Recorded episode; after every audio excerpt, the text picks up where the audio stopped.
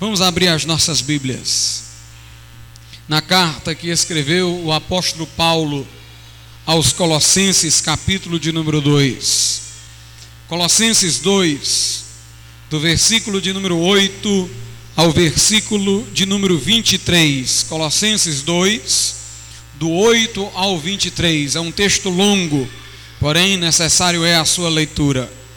Diz assim a palavra de Deus: Cuidado que ninguém vos venha a enredar com a sua filosofia e vãs sutilezas, conforme a tradição dos homens, conforme os rudimentos do mundo e não segundo Cristo. Porquanto nele habita corporalmente toda a plenitude da divindade, também nele estáis aperfeiçoados ele é o cabeça de todo principado e potestade. Nele também fostes circuncidados, não por intermédio de mãos, mas no despojamento do corpo da carne, que é a circuncisão de Cristo. Tendo sido sepultados juntamente com ele no batismo, no qual igualmente fostes ressuscitados mediante a fé no poder de Deus que o ressuscitou dentre os mortos.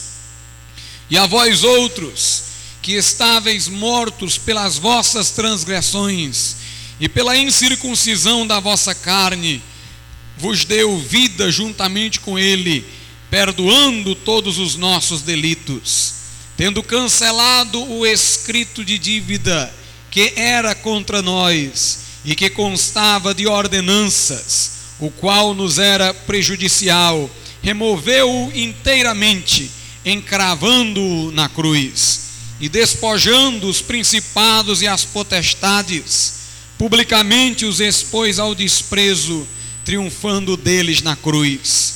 Ninguém, pois, vos julgue por causa de comida e bebida, ou dia de festa, ou lua nova, ou sábados, porque tudo isso tem sido sombra das coisas que haviam de vir porém o corpo é de Cristo. Ninguém se faça árbitro contra vós outros, pretextando humildade e culto dos anjos, baseando-se em visões, enfatuado, sem motivo algum na sua mente carnal, e não retendo a cabeça, da qual todo o corpo, suprido e bem vinculado por suas juntas e ligamentos, cresce o crescimento que procede de Deus se morrestes com Cristo para os rudimentos do mundo, porque, como se vivesseis no mundo, vos sujeitais a ordenanças, não manuseis isto, não proves aquilo, não toques aquilo outro, segundo os preceitos e doutrinas dos homens, pois que todas estas coisas com uso se destroem. Tais coisas com efeito têm aparência de sabedoria, como culto de si mesmo e de falsa humildade e de rigor ascético, todavia não tem valor algum contra a sensualidade. Podeis assentar.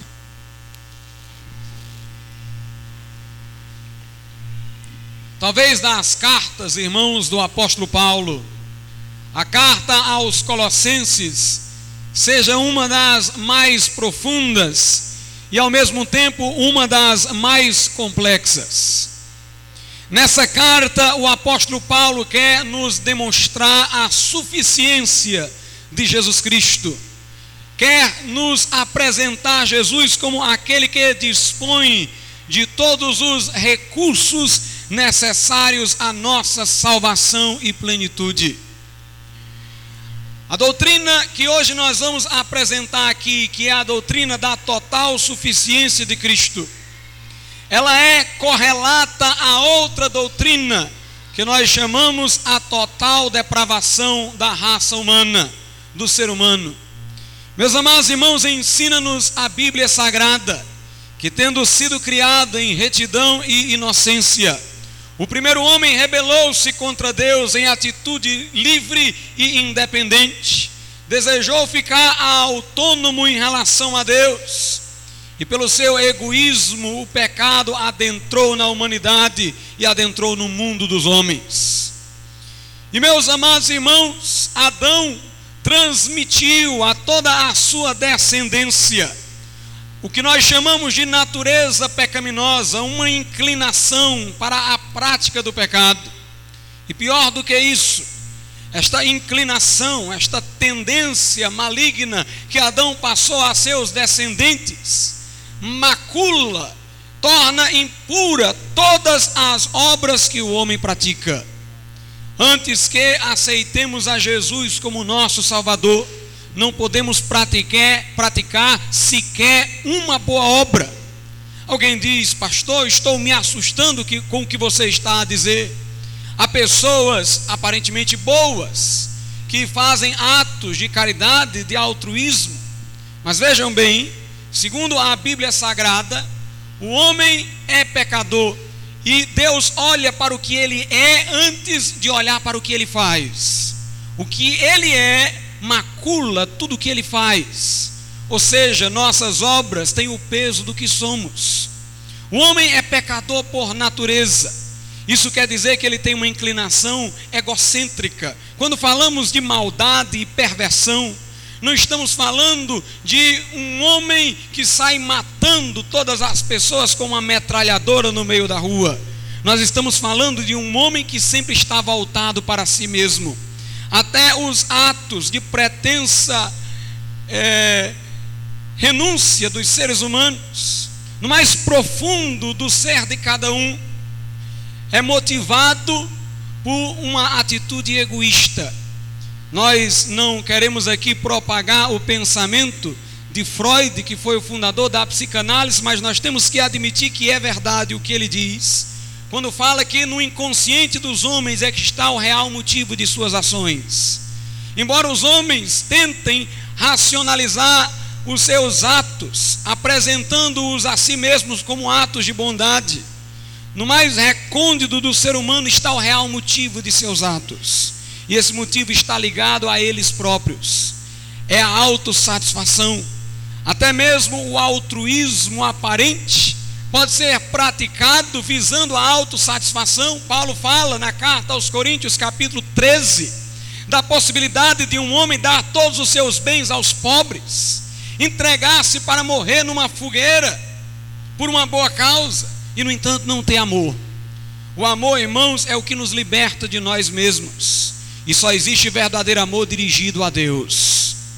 Quando você ama o outro, não em Deus, mas no que ele é, você está amando o outro na medida em que ele é homem como você. Então você está amando sua humanidade nele. Só há verdadeiro amor quando amamos a Deus e amamos a todos os demais em Deus, ou seja, amamos a tudo e a todos porque eles de Deus procedem.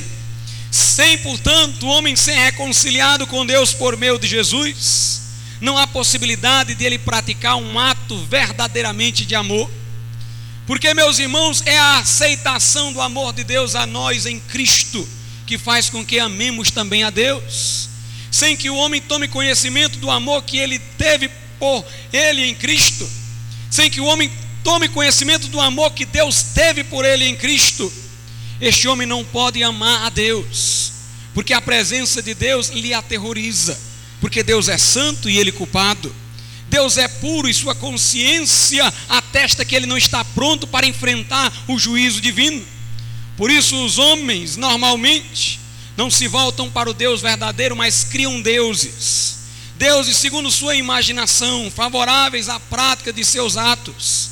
Cada um quer opinar acerca de Deus, cada um quer achar alguma coisa acerca de Deus, porque eles sabem que se encararem o Deus verdadeiro, serão reprovados porque lá no íntimo conhecem sua condição de pecador. Mas Deus revelou-se em Cristo Jesus, para que nós não tenhamos temor de estar em Sua presença.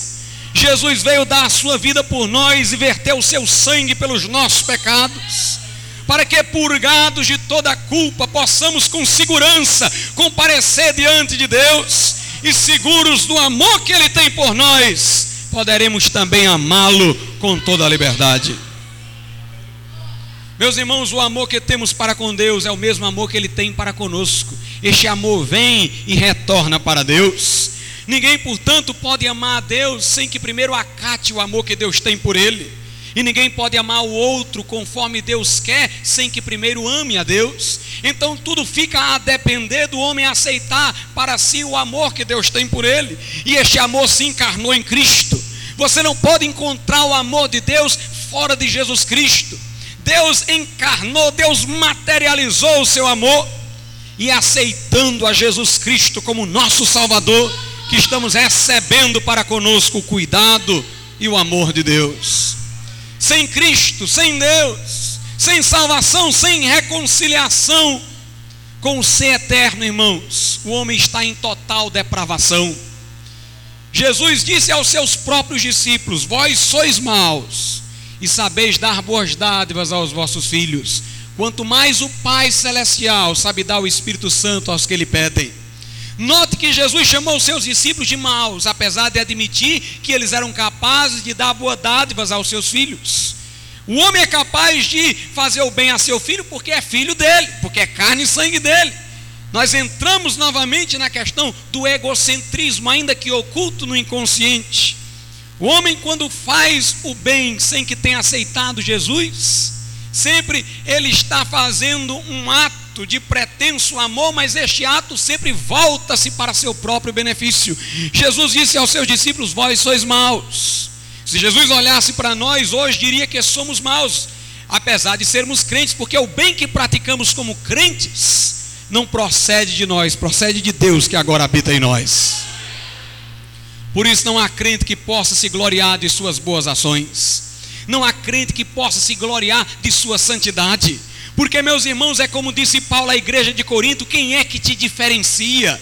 Quem é que faz de ti uma igreja diferente do mundo? É Deus quem nos diferencia, é Deus que, pelo seu Espírito, dá-nos condições de praticarmos boas obras. As obras de real santidade que fazemos, as fazemos enquanto somos coparticipantes da natureza divina e encontramos entrada para o coração de Deus através do sangue de Jesus Cristo que nos purificou de todo pecado.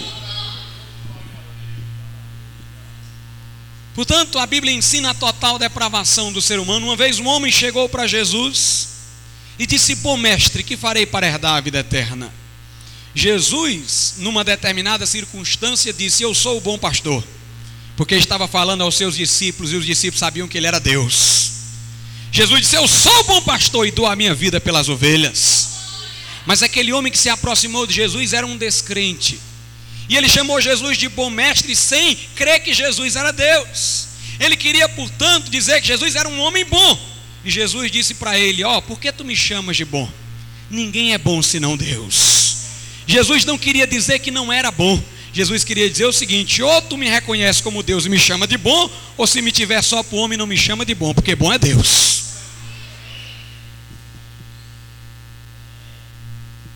A Bíblia Sagrada diz, irmãos, que estávamos mortos em delitos e pecados. Eu não vejo palavra mais forte do que essa.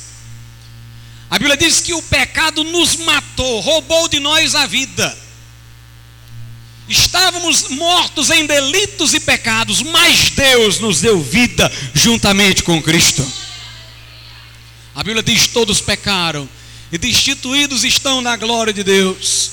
O profeta Isaías, no capítulo 1, descreve o homem como um ser que tem uma chaga, uma ferida, que vai desde a cabeça até o pé.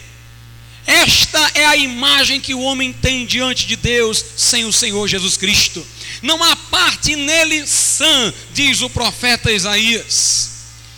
A Bíblia Sagrada, irmãos, diz também através deste mesmo profeta que até as nossas justiças são como trapos de imundície. Quer dizer, as nossas boas obras sempre são lacunosas. Ainda que você diga, ainda que você diga que agiu fazendo o bem, ainda que você discorde de mim e diga, pastor, eu fiz o bem àquela outra pessoa, apesar de não ser um cristão, você vai ter que admitir que o bem que você fez foi lacunoso, você poderia tê-lo feito melhor. Porque eu, como crente, digo isso. Nenhuma obra minha é totalmente perfeita. Tudo que eu faço poderia ter feito melhor. Sempre para fazer o bem eu tenho que subjugar a carne dentro de mim. Eu nunca faço o bem sem que tenha que primeiro imolar aquilo que em mim é relutante. Portanto, meus amados irmãos, sempre nós poderíamos fazer com mais imediatez, sempre poderíamos fazer sem relutância, todavia, nossas obras sempre têm um vácuo de imperfeição. E esta lacuna seria suficiente para que nenhuma obra fosse aceita diante de Deus, porque sendo Ele perfeito e completo, absoluto, não poderia jamais aceitar como boa uma obra lacunosa. Mas a obra do crente é aceita por Deus, porque o que faltou o sangue de Jesus purifica. O que faltou o sacrifício de Jesus Cristo na cruz completa. Mas o fato é que nossas obras são lacunosas, por isso que Isaías disse: até as nossas justiças são como trapos de imundície. Ora, o trapo não veste, uma pessoa que quiser se vestir de trapo sempre vai deixar uma parte do corpo aparecendo. O homem, portanto, quer vestir-se trapos para se apresentar diante de Deus, quer cobrir-se de justiça, mas Deus sempre encontra a brecha, Deus sempre encontra a lacuna, e o homem sem Jesus Cristo é sempre um pecador diante de Deus. Portanto, o homem não tem o que apresentar a Deus. Essa é a diferença entre o cristianismo e qualquer religião. Toda religião ensina que os homens têm algo a apresentar a Deus e o cristianismo ensina que Deus tem muito a apresentar ao homem.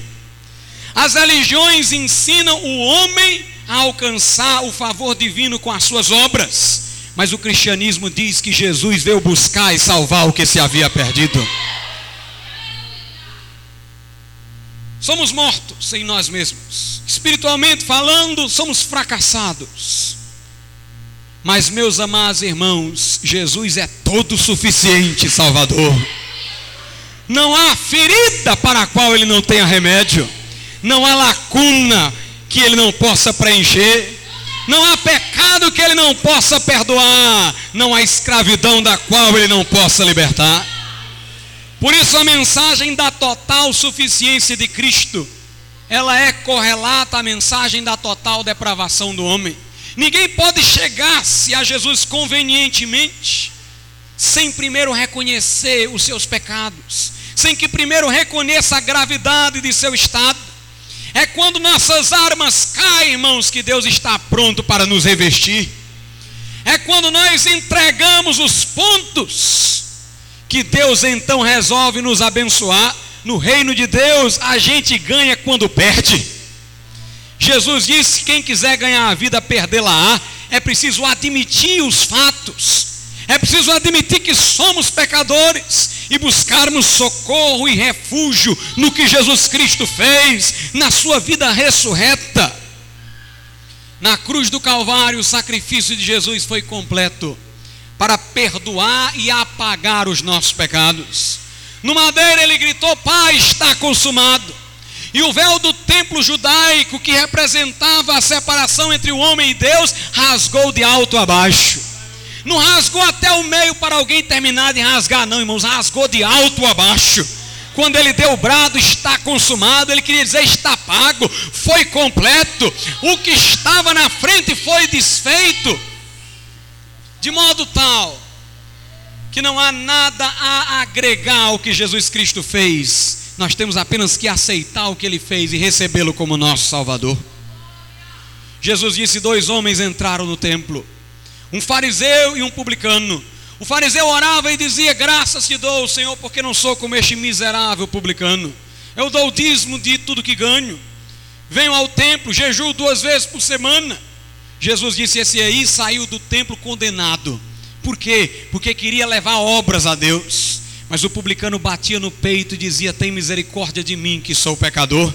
Ele apelava unicamente para a misericórdia de Deus. E a Escritura diz que ele saiu daquele templo justificado. Meus amados irmãos, é preciso o homem reconhecer o seu pecado e aceitar Jesus como Salvador. Alguém talvez diga, pastor, se é tão fácil assim, por que, que as pessoas não estão vindo aceitar Jesus como Salvador em número exorbitante? porque é tão simples que é difícil de crer. O homem gosta do complicado e Deus gosta do simples. Em segundo lugar, uma multidão de pessoas não estão vindo repentinamente, porque, irmãos, esta mensagem ofende o orgulho humano. O homem queria ter o que contribuir. O ser humano não quer admitir a sua impotência, a sua incapacidade, a sua insuficiência. Ele quer dizer: não, eu tenho pelo menos algo a oferecer. E quando Deus diz: você não tem nada, tem que receber de graça, ele não quer. É como o paralítico que não quer ser ajudado, porque na sua vaidade ele acha que não deve precisar de ninguém. Portanto, irmãos, é preciso humildade para reconhecer o pecado e aceitar Jesus como Salvador. O sacrifício de Cristo foi completo. E a vida ressurreta de Jesus torna-se nossa quando nós vamos a Ele. O que é que nos vivifica? Se a Bíblia diz que estávamos mortos em delitos e pecados, o que é que nos dá vida? É a vida de Jesus Cristo. Ele ressuscitou ao terceiro dia para compartilhar conosco sua vida ressurreta. Na cruz ele tomou a nossa morte, na ressurreição ele dá-nos a sua vida. Por isso que Paulo disse: Eu já estou crucificado com Cristo, e agora não vivo mais eu, mas é Cristo que vive em mim. Através da vida de Cristo, nós somos coparticipantes da natureza divina. Por isso, nossas obras não são propriamente nossas, são obras de Cristo em nós, são obras de Cristo através de nós. Meus amados irmãos, esta vida ressurreta de Jesus é a vida pela qual podemos ser santos. Quando o crente peca é porque não se valeu dos recursos da vida ressurreta de Jesus, e sim deixou-se levar pela sua morte de outrora.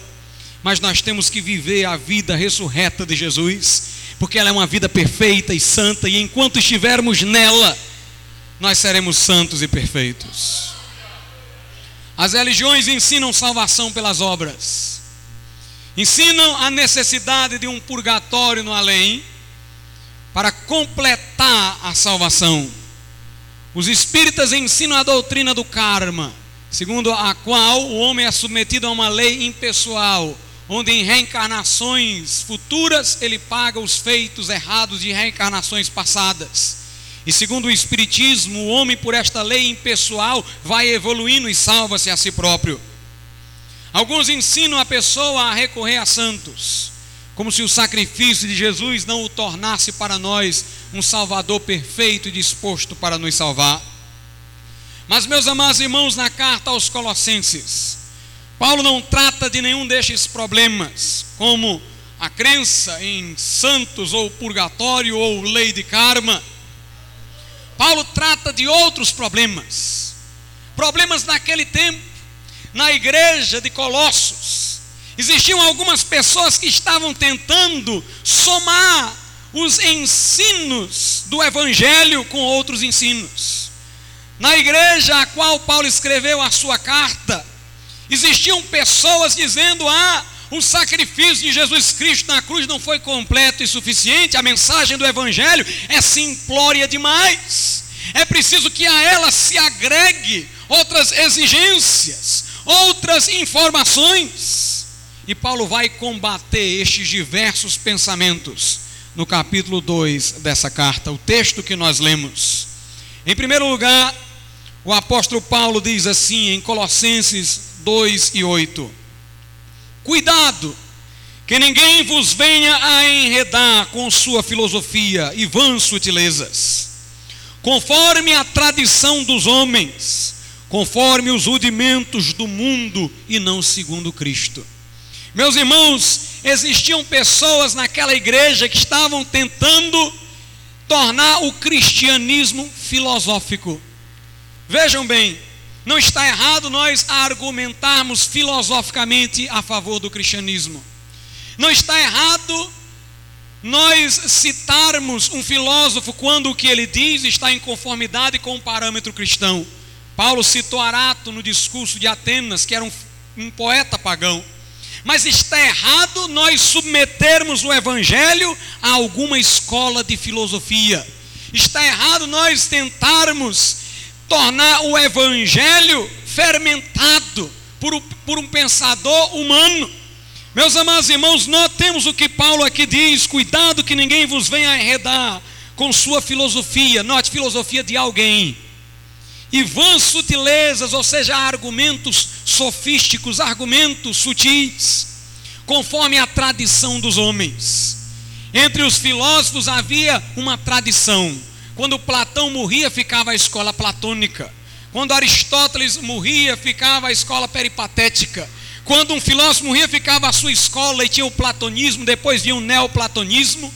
E assim seguia cada escola uma tradição. E Paulo disse: Ó, oh, não se filia a nenhuma tradição dos homens. O cristianismo não é a filosofia de Aristóteles melhorada.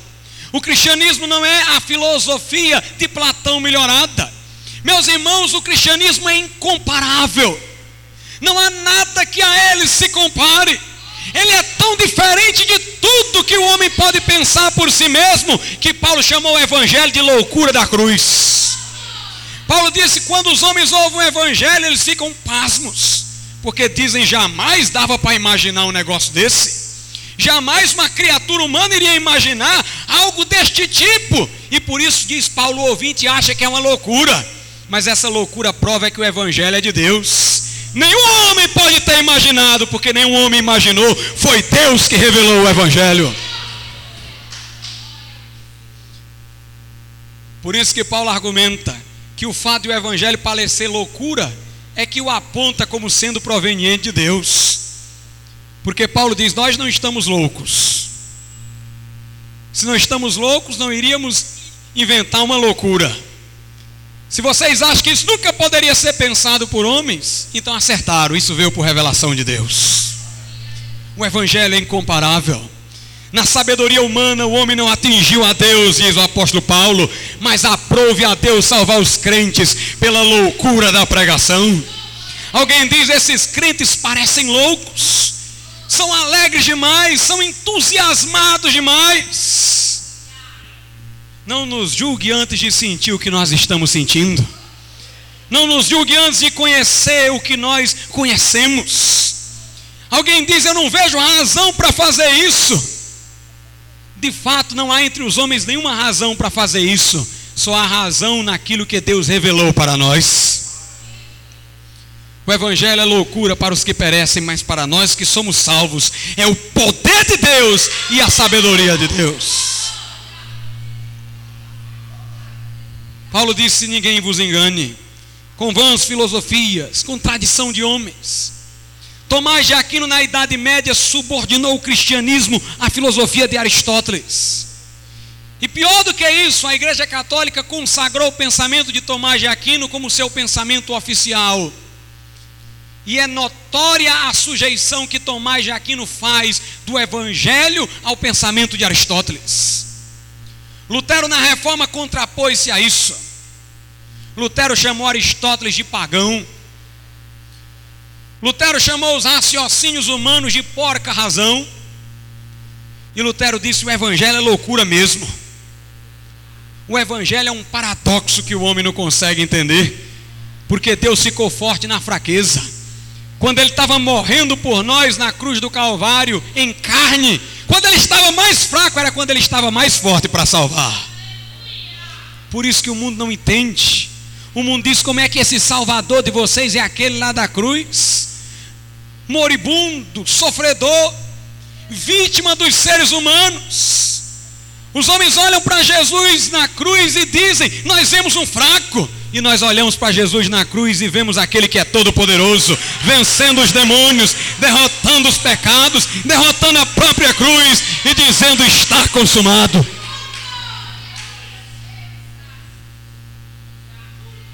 Na sua linguagem filosófica, Tomás de Aquino dizia: Deus é a causa não causada, o motor não movido. Lutero disse para mim: Ele é um forno em brasa de amor. O nosso Deus, irmãos, não é o Deus dos filósofos, não é o Deus do além, não é a hipótese para fechar um pensamento. Nosso Deus é um Deus que atua não é um Deus que fica só vagando no intelecto dos homens que ficam pensando sobre ele. O nosso Deus é um Deus que intervém, que ressuscita os mortos, que se encarna, que vem buscar e salvar o que se havia perdido. O nosso Deus é aquele que está transformando vidas, curando enfermos, visitando corações, trazendo alegria e dando certeza de morar no céu. Aleluia. O apóstolo Paulo diz no versículo 9: Porque nele habita corporalmente toda a plenitude da divindade. Paulo quer dizer o seguinte para os filósofos: Deus é um ser que ninguém pode localizar, está em todo o universo, sustentando tudo, por trás de tudo, e fato isso é verdade. Mas Paulo diz: esse Deus não está só aí, espalhado, disperso no universo, sustentando ele, não o Deus a quem cremos, que sustenta tudo isso, estava em plenitude dentro da carne de Jesus Cristo. Meus irmãos, isso para um filósofo era loucura. O apóstolo está dizendo: ao Deus que sustenta tudo isso aqui, está plenamente dentro de Jesus, totalmente dentro desse carpinteirozinho que não saiu de Israel. O Deus infinito está dentro dele completamente. Parecia uma loucura para as pessoas, mas essa é uma qualidade de Deus, irmãos. Ele é tão grande que o mundo inteiro não pode recebê-lo, e é tão pequeno que cabe dentro do nosso coração. Não dá para mensurar Deus. Ele está no nosso quarto quando nós oramos, e não é só um pedaço dele, não, é Ele totalmente. Ali Ele comunga conosco, nos chama pelo nome e fala no nosso coração. E esse Deus é o mesmo que enche céus e terra. É isso que eu quero dizer. O Deus dos filósofos só está disperso na imensidão, mas o Deus dos crentes está assim e também está no quarto dele falando com ele, está no coração dele enquanto ele caminha. Esteve em Jesus Cristo e é por meio de Jesus Cristo que nós o encontramos. O apóstolo Paulo diz, versículo 10: também nele estáis aperfeiçoados. Paulo quer dizer o seguinte: quem tem Jesus tem tudo. Nele, em Jesus, estáis aperfeiçoados, quer dizer, estáis completo. Ele é o cabeça de todo principado e potestade. Meus irmãos, quem tem Jesus tem tudo. Quem não tem Jesus não tem nada. Na carta de João ele diz: quem tem o Filho de Deus tem a vida. Quem não tem o Filho de Deus não tem a vida. Paulo diz que Deus vai julgar a humanidade por meio do varão que escolheu, que é Jesus Cristo. Sua vida depende do seu comportamento diante de Jesus. Jesus diz: Quem não for por mim é contra mim, quem comigo não ajunta, espalha. Pilatos disse o que fazer de Jesus chamado Cristo, e a resposta sua ainda precisa ser dada. Sem Jesus estamos no vazio, com Jesus estamos perfeitos. O que é o céu é preenchimento. O que é o inferno? É o vazio. No inferno Jesus não está. No inferno é o vazio, é a fragmentação, é a dissolução, é o derretimento. Mas o céu, irmãos, é a integração, é a unidade, é a solidez. É em Cristo que nós estamos aperfeiçoados. Cristo é o nosso céu. Céu para nós é mais do que um lugar, é estar com Cristo. Paulo disse: desejo partir para estar com Cristo. Paulo não diz desejo partir para estar no lugar onde as ruas são de ouro e cristal. Paulo não disse isso, não. Paulo disse eu quero partir para estar com Cristo. O céu dos testemunhos de Jeová é aquele das figurinhas dos livros deles. É aquele onde tem uma fruta muito bonita, rios correntes, um gramado muito verde, mas o céu do crente, irmãos, é Jesus. O que nós queremos é estar com Jesus. Jesus disse: Vou preparar-vos lugar, e depois eu voltarei e vos tomarei para mim mesmo, para que onde eu esteja, estejais vós também. Agostinho disse: Não me incomodaria de ir para o inferno se Jesus fosse comigo para lá. Porque se Jesus entrasse lá, lá virava céu. Nele estáis aperfeiçoados. Mas a segunda coisa que em Colossos queriam agregar ao ensino do Evangelho era o legalismo de ordenanças. No Antigo Testamento, irmãos, Deus havia preceituado aos judeus várias ordenanças. A festa da Páscoa era uma delas. A festa da Páscoa era uma representação simbólica do sacrifício de Cristo. Nela se imolava um cordeiro, como um prenúncio de que Jesus viria como cordeiro de Deus que tira o pecado do mundo, para morrer por nós na cruz do Calvário. E a semelhança da Páscoa, todos os rituais e cerimônias do Antigo Testamento eram prenunciações do que Jesus viria fazer, mas os judeus não entenderam isso. Os judeus viram naqueles rituais caminhos de salvação. E quando Jesus veio, dizendo que tudo que o ritual dizia nele se cumpriria e assim com ele não era preciso ritual, mas os judeus ficaram contra Cristo. Porque os judeus viram no rituais, nos rituais não um meio, mas um mais fim em si próprio. E assim rejeitaram Jesus.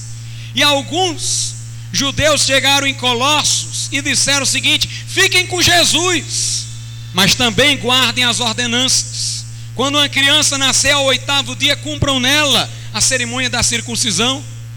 Nas festas da Páscoa, comam pão asmos deixem de comer o que é levedado, comam essa bebida, essa comida. E alguns da igreja de Colossos estavam misturando o cristianismo com o judaísmo. E Paulo quer mostrar, irmãos, que nós não precisamos mais nos sujeitar a essas ordenanças, porque o que elas simbolizavam se cumpriu em Cristo. Nós não precisamos mais da sombra, porque agora nós temos a substância, que é o próprio Senhor Jesus Cristo. Veja o que Paulo diz em Colossenses 2, a partir do versículo 11: Nele também fostes circuncidados. Quer dizer, Paulo está dizendo: vocês não precisam de circuncisão na carne, não, porque em Jesus vocês já estão circuncidados no coração, não por intermédio de mãos, mas no despojamento do corpo da carne, que é a circuncisão de Cristo, tendo sido sepultados juntamente com Ele no batismo. Note, nós ainda hoje realizamos o batismo nas águas, mas não para a salvação, e sim para que o homem, através desta cerimônia, publique a todos que ele sepultou a vida velha para ser uma nova criatura em Cristo Jesus. Por isso que batizamos por imersão, porque o batismo é um sepultamento. Tendo sido sepultados juntamente com ele no batismo, no qual igualmente fostes ressuscitados mediante a fé no poder de Deus, que o ressuscitou dentre os mortos. Notemos no batismo, nós simbolicamente, publicamente sepultamos a vida velha, mas não é o batismo que nos ressuscita para uma vida nova, é a fé no poder de Deus que ressuscitou a Jesus dentre os mortos. Pela nós recebemos a vida ressurreta de Jesus Cristo para que ela fosse nossa. O versículo 13 diz: E a vós outros que estáveis mortos pelas vossas transgressões e pela incircuncisão da vossa carne, vos deu vida juntamente com Ele, perdoando todos os nossos delitos, tendo cancelado o escrito de dívida que era contra nós. Portanto, meus amados irmãos, Jesus aboliu aqueles rituais simbólicos porque ele os cumpriu na sua carne. Por isso que o versículo 17 diz: porque tudo isto tem sido sombra das coisas que haviam de vir, porém o corpo é de Cristo. Mas existiam outros em Colossos que estavam também tentando somar outras coisas ao Evangelho de Cristo. Eram aqueles que eram dados aos mistérios místicos. No passado, irmãos, naquela época existiam as religiões de mistério as religiões de mistérios eram cheias de rituais incognoscíveis, rituais cujo sentido ninguém entendia. E aquelas religiões de mistérios eram místicas, esquisitas, cheias de coisas ininteligíveis. E eles tinham visões esquisitas, que ninguém entendia o significado. E as pessoas mais visionárias dentre esses místicos dos mistérios achavam que eles eram juízes dos demais. Eles diziam: Eu estou mais avançado do que vocês. Eu tenho mais visões do que vocês. Então eu é que sou o vaso de Deus. Eu é que sou o instrumento de Deus. É eu, sou eu que tenho que orientar vocês. E assim eles colocavam-se como juízes frente aos demais. E gostavam de ver anjos quando estavam reunidos, diziam que anjos estavam aparecendo aqui, anjos estavam aparecendo acolá, E eles glorificavam mais a anjos do que a Cristo. Quando alguma coisa sobrenatural acontecia, eles não diziam que era Jesus que tinha feito, foi o anjo tal, foi o anjo tal. Hoje em dia nós estamos vendo, irmãos, essas religiões de mistério penetrando dentro de muitas igrejas que se dizem cristãs.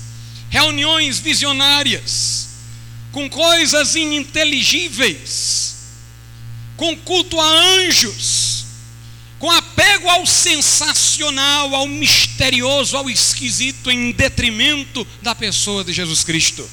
Note o que Paulo disse Versículo 18: Ninguém se faça árbitro, ou seja, juiz contra vós outros, porque alguns se diziam os dotados de mais discernimento que iam julgar tudo. Paulo diz: Ninguém se faça árbitro contra vós outros, pretextando humildade. Ou seja, eles queriam ser árbitro alegando humildade. Não, nós somos o vaso de Deus. Essa expressão vaso, em teoria, significaria uma expressão denotadora de humildade, porque o vaso é um instrumento. Mas naquele contexto, a palavra vaso era uma coisa que tinha aparência de humildade, mas de fato era vaidade. Eles queriam dizer: Nós somos os órgãos da revelação divina. Pretextando humildade, se faziam árbitro. E Paulo diz: Ninguém se faça árbitro contra vós, pretextando humildade e culto de anjos, culto dos anjos, baseando-se em visões. Meus irmãos, nós devemos nos basear na palavra de Deus. É pela palavra de Deus que julgamos, examinamos tudo e retemos o que é bom. O juiz não é o homem, é a palavra de Deus. Baseando-se em visões enfatuado, quer dizer, inchados, sem motivo algum na sua mente carnal. Quer dizer, Paulo diz: essas visões dele são carnais, são coisas da mente alucinações, imaginações vãs. E no versículo 19, Paulo diz: não retendo a cabeça. Ou seja, a cabeça é Cristo, nós somos o corpo. Paulo diz: eles ficam só em busca de visões, de sensações e se esquecem do cabeça da igreja, que é Jesus Cristo. Paulo diz: eles não retêm a cabeça. Reter é ficar com algo de forma permanente. É como se Paulo dissesse: eles falam em Jesus, mencionam Jesus, mas logo que eles entram nestas cerimônias de mistério, eles só querem a sensação, só querem a visão, e aí eles se esquecem de Cristo, cujo nome eles tinham usado no início da reunião. Quer dizer, eles não retêm Cristo. Meus amados irmãos, eu quero dizer uma coisa nessa noite. Nós estamos vivendo em dias em que se estão buscando o sensacional. As pessoas por aí estão pregando um cristianismo esotérico, de visões, de alucinações, de busca pelo esquisito, pelo misterioso. Nós estamos vivendo num século que é o século da nova era, das religiões de mistério. Mas eu quero dizer uma coisa: a Bíblia é clara, a Bíblia é a palavra de Deus simples. E eu quero vos dizer uma coisa: o que nós buscamos não é sensação, o que nós queremos não é o sensacional, o misterioso, o que nós queremos é Jesus Cristo, o que nós queremos é Jesus. Meus amados irmãos, quando eu venho para um culto de oração, eu não quero exatamente ter visão. Eu não quero exatamente que alguma coisa específica e sobrenatural aconteça. Eu estou pronto para receber o que Deus mandar mas eu venho para buscar Jesus Cristo. Nós precisamos de um cristianismo que seja um cristianismo com Cristo. Meus irmãos, cristianismo é Jesus, não é legalismo de cerimônias. Cristianismo não é vãs filosofias, intelectualidade fria. Cristianismo não é sede de mistério e de sensacionalismo. Cristianismo é Jesus. Meus amados irmãos, o mundo procura desfigurar Cristo com seus acréscimos, mas nós aqui queremos espantar as nuvens. Nós queremos aqui dissipar os ventos, nós queremos aqui abrir as cortinas, nós queremos aqui abrir a porta e queremos apresentar só Jesus, só Jesus de Nazaré. Em nenhum outro nome há salvação, porque debaixo do céu nenhum nome foi dado pelo qual havemos de ser salvos. Ele é o primeiro e o último, ele é o Alfa e o Ômega, ele é o princípio e o fim. Ele estava no começo, porque tudo foi feito por ele e sem ele nada do que foi feito se fez, e Ele está no fim, é Ele que dá o amém. O Cordeiro de Deus vai vencer, vai prevalecer. Meus irmãos, o meu céu é Cristo, a minha alegria é Cristo, a minha vida é Cristo. Seguir a Jesus é o que mais vale, tê-lo conosco é o que há de mais importante. Quem tem o Filho de Deus tem a vida, mas quem não tem o Filho de Deus não tem a vida.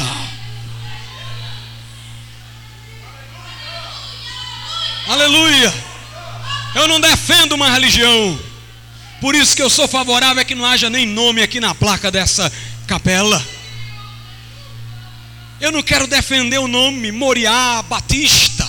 Eu não quero defender uma denominação. Eu não quero defender o meu nome. Quisera Deus eu pudesse ser apagado e Jesus brilhar.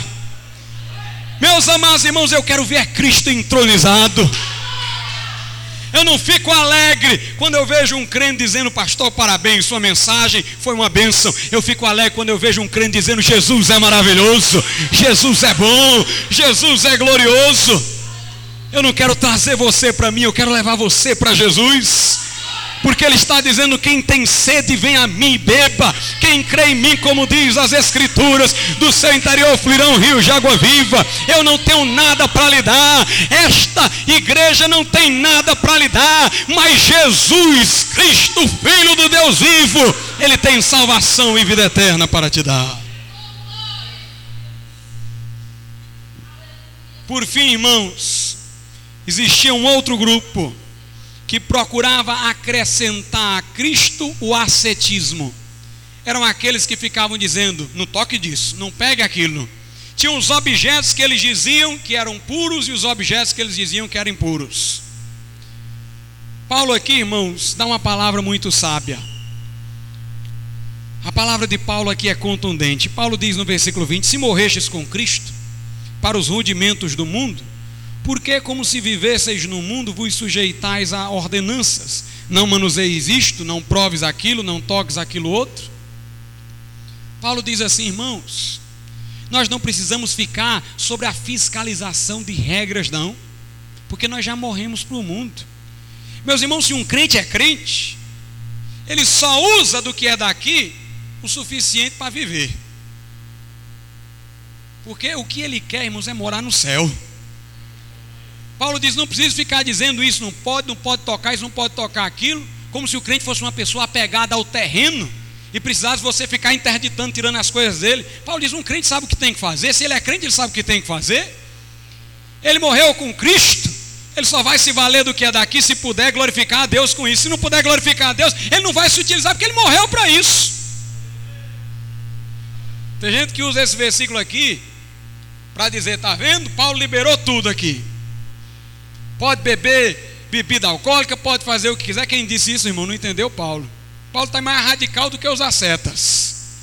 Agora, o radicalismo de Paulo, irmãos, é um radicalismo inteligente. Os ascetas partiam do pressuposto, do pressuposto que os crentes eram homens que gostavam do terreno e que as pessoas tinham que tirar as coisas do crente. Paulo disse: Eu não me incomodo com o que o crente faz. O crente morreu com Cristo. Se ele é crente, se ele não for crente, não sabe o que faz, não. Mas se for crente, ele morreu para esse mundo. Ele não tem prazer em nada daqui. O que ele usar daqui é para a sua necessidade ou então para glorificar a Deus. Eu nunca ouvi falar que bebida alcoólica era necessidade, nem nunca ouvi falar que com ela se glorificasse a Deus. Então o crente vai querer bebida alcoólica, porque o crente está morto para o mundo, é o que Paulo quer dizer. Na carta aos Coríntios, capítulo 12, versículo 9, capítulo 7, versículo 31, Paulo diz: Os que usam deste mundo sejam como se dele não usassem porque a aparência deste mundo passa. Irmãos, o nosso lugar não é aqui. O nosso lugar não é aqui. O que tiver aqui que eu precise para a minha necessidade de sobrevivência, eu farei. O que eu puder usar para glorificar o meu Deus, eu o farei. Mas eu quero dizer uma coisa: eu estou olhando para cima. Eu quero morar com Jesus no céu. E Paulo diz uma das verdades mais importantes no versículo de número 23. Tais coisas, com efeito, têm aparência de sabedoria. Aparência de sabedoria, como culto de si mesmo. Paulo diz: todas essas coisas que o homem quer agregar ao Evangelho, não é para cultuar a Deus, é para cultuar a si mesmo. parece sabedoria, essas coisas que eles trazem para o Evangelho, mas na verdade eles querem cultuar a si mesmo. Quando a pessoa traz filosofia para o Evangelho, quer cultuar o que? A intelectualidade humana. A pessoa quer dizer, está vendo? O ser humano pode pensar alguma coisa de boa, pode agregar ao Evangelho alguma informação dele. Quando a pessoa tenta, irmão, sujeitar o cristianismo a uma filosofia humana, está cultuando o intelecto humano, é culto de si mesmo. Quando a pessoa fica apegada aos mistérios, às visões, ao sensacional, ela valoriza as sensações e fica um culto à emoção. Quando a pessoa quer se apegar à proibição estabelecida pelo ascetismo ou ao legalismo de ordenanças, ela quer valorizar a força de vontade, está vendo? Nós aguentamos a nossa vontade, nós não fizemos aquilo.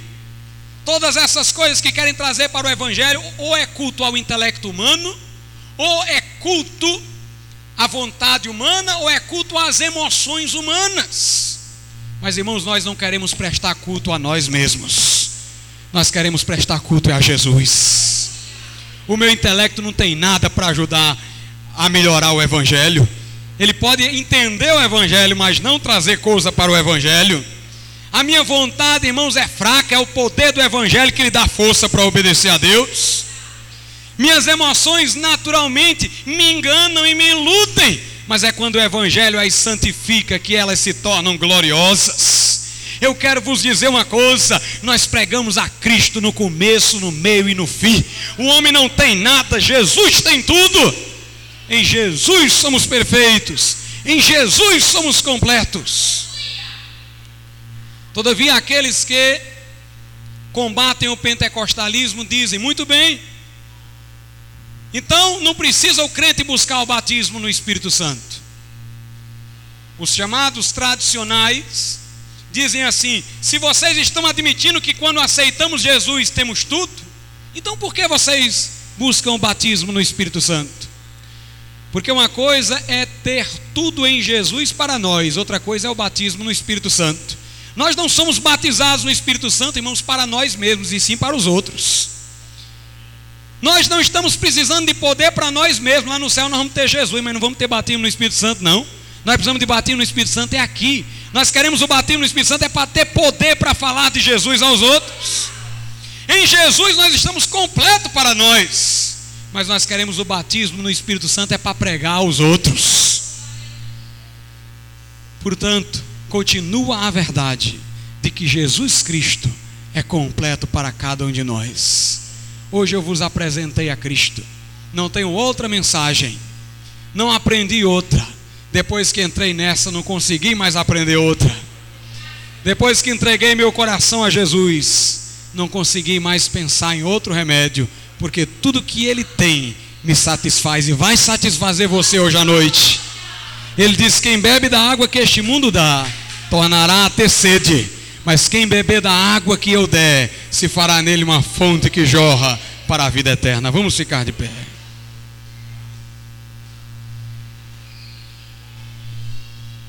Glórias sejam dadas ao nome de Jesus. Eu gostaria de convidar o irmão George para vir aqui à frente.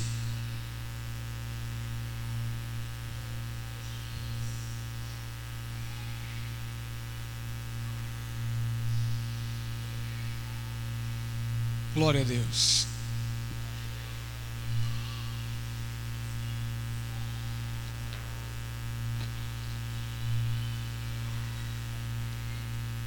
Deus enviou seu Filho amado para nos salvar e libertar. Deus enviou seu Filho amado.